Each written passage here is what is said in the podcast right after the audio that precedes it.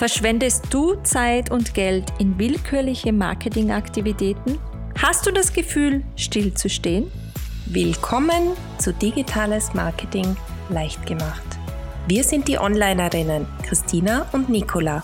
Wir schließen deine Wissenslücke im Online-Marketing. Herzlich willkommen bei einer neuen Episode unseres Podcasts Digitales Marketing leicht gemacht. Wir bringen Klarheit in den Marketing-Jargon und klären über die vielen Fachbegriffe im Online-Marketing auf. Im dritten Teil unseres Glossars geht es um die Begriffe mit den Buchstaben von S bis Z. In den vorangegangenen Podcast-Folgen haben wir die Buchstaben A bis I und J bis R behandelt. Hör da auch gleich einmal rein. Beginnen wir bei S und Snackable Content. Dieser Begriff kommt aus dem englischen Wort Snack, also ein kleiner Imbiss oder Happen. Und genauso ist es auch gemeint im Online-Marketing. Einfach aufbereitete Inhalte, die schnell zu konsumieren sind und einfach von unterwegs zu konsumieren sind.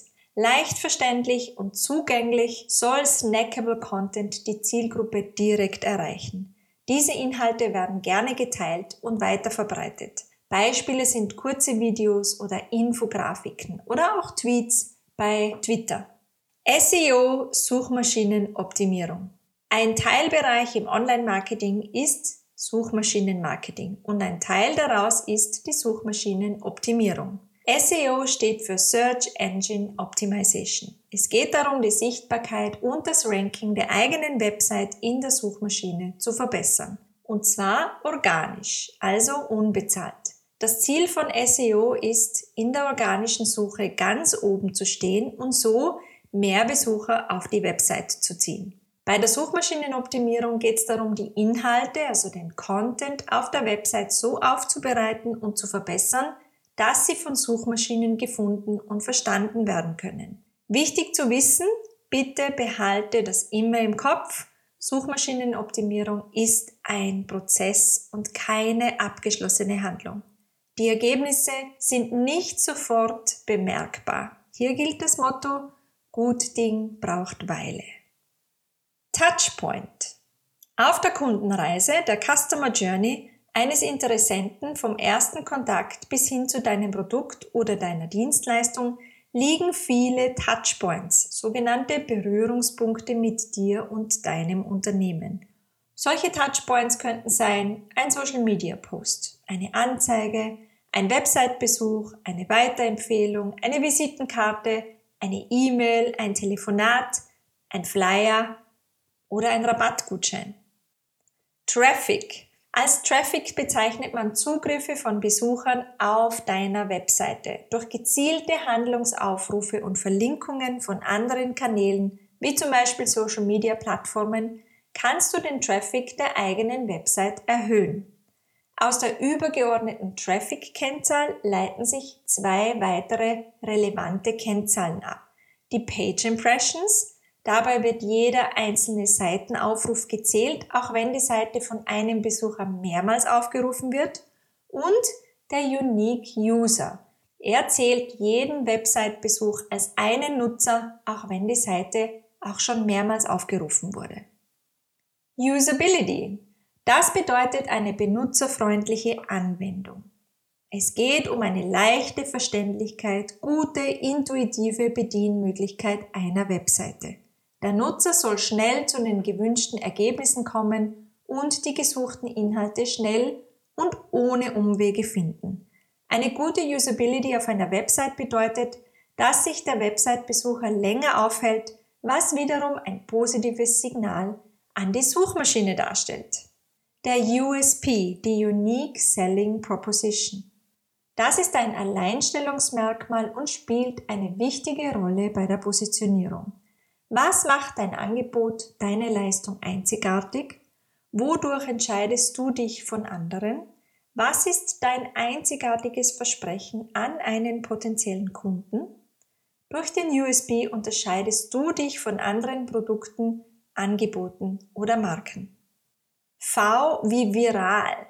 Viral gehen heißt, wenn dein Beitrag wesentlich mehr Leute erreicht, als du selbst Fans und Follower hast.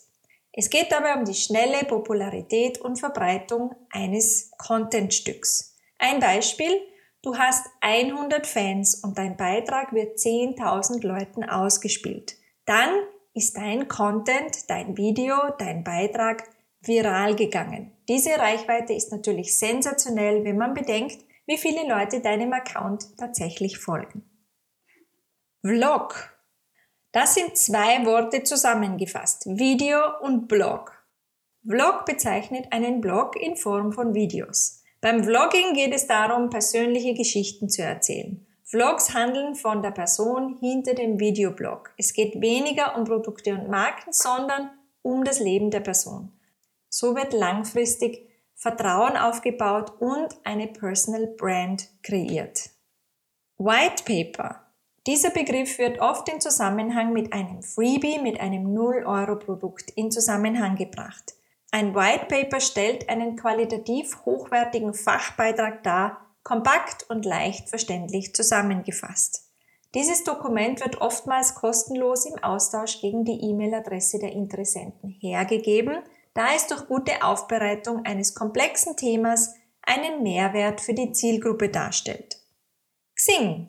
Xing ist ein soziales Netzwerk, hauptsächlich auf berufliche Kontakte ausgerichtet und im deutschsprachigen Raum verbreitet. Dabei geht es um das Vernetzen, um Jobs, Karriere, Kooperationspartner, die Berufswelt und verschiedene Branchen. Im Vergleich dazu ist LinkedIn die globale Plattform. Yahoo Yahoo ist eine der ersten Suchmaschinen im Internet. Google hingegen ist jetzt dominanter Marktführer. Der Konzern Yahoo bietet eine breite Produktpalette und ist auch bekannt als E-Mail-Provider mit kostenlosen Nutzerkonten für Yahoo Mail. Und Z wie Zielgruppe. Eine Zielgruppe besteht aus Menschen mit ähnlichen Merkmalen und Bedürfnissen im Zusammenhang mit deinem Produkt. Und diese vielen unterschiedlichen Menschen haben so viel miteinander gemeinsam, dass du sie mit einer Botschaft ansprechen kannst. Möglichst homogen. Sie fühlen sich von dir gehört und verstanden. Dein Markt ist dort, wo der Austausch stattfindet, wo Angebot und Nachfrage stattfindet, wo deine Zielgruppe aktiv ist.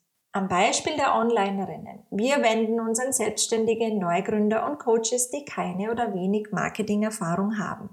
Die Definition der Zielgruppe ist ein grundlegender Schritt bei der Positionierung und das Ziel ist es, ein tiefes Verständnis für die Zielgruppe zu bekommen, um sie dann zielgerichtet ansprechen zu können. Und schon sind wir am Ende unseres dreiteiligen Marketing-Glossars angekommen. In diesen drei Teilen haben wir die aus unserer Sicht wichtigsten und häufig auftauchenden Begriffe erklärt. Wir hoffen, dass dir die eine oder andere Erklärung geholfen hat, die Marketingsprache ein wenig besser zu verstehen. Es gibt natürlich noch viele, viele weitere Begrifflichkeiten. Wenn du über einen Fachbegriff stolperst, der dir nicht ganz klar ist, schreib uns gerne an. Wir schicken dir eine Erklärung. Und bei der Gelegenheit dürfen wir dich gleich in unsere kostenlose Facebook-Gruppe einladen. In der Facebook-Gruppe kannst du dich mit anderen Unternehmern, mit anderen Selbstständigen vernetzen und wir bieten dort Live-Videos, Mehrwert und Content, um dich über alle Online-Marketing-Themen auch am Laufenden zu halten. Das war's für heute. Bis zur nächsten Woche, bis zu einer neuen Episode. Danke, dass du dabei warst und bis bald, deine Onlinerinnen. Wir teilen unsere Erfahrung gerne mit dir und versorgen dich mit umsetzbaren Online-Marketing-Tipps, die du sofort anwenden kannst. Wenn dir unsere Inhalte gefallen, nimm dir bitte eine Minute Zeit und hinterlasse deine Bewertung auf Apple Podcasts.